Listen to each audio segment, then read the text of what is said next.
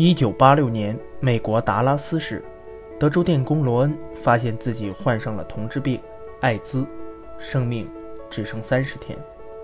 他使用的 AZT 是当时美国药管局唯一批准面世的抗癌药物，但毒性极大。为了活下去，罗恩开始研究各种抗癌处方和替代疗法，甚至走私来自世界各地未经批准的药物。在医生萨克斯和异装癖同性恋雷蒙的帮助下，罗恩开始成立了一个叫做“达拉斯买家俱乐部”的地下组织，为艾滋病人提供更多非常规疗法。很多患病的男同性恋亦求助于他。他的举动自然受到了药管局和药商的阻挠和施压。罗恩最终在1992年9月去世。离他被告知只剩三十天寿命，已经过去了两千五百五十七天。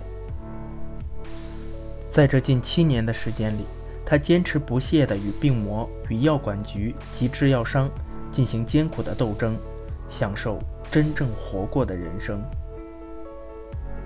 马修·麦康纳为了这部电影减到五十二公斤，深陷的眼窝，消瘦的四肢。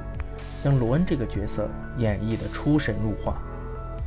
看到他之前身为一个叛逆的牛仔，吸烟、嗑药、酗酒、私生活乱，到后来的努力的正常生活，帮助艾滋病人和同性恋者为朋友，并为了自己和千万患者的利益和政府做斗争，他成功了，活了七年。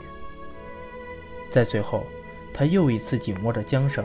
在马背上驰骋，最后如愿以偿地死在了马背上。那一刻，他是满足的。罗恩的这一切告诉我们：我若想活，谁也无法阻挡。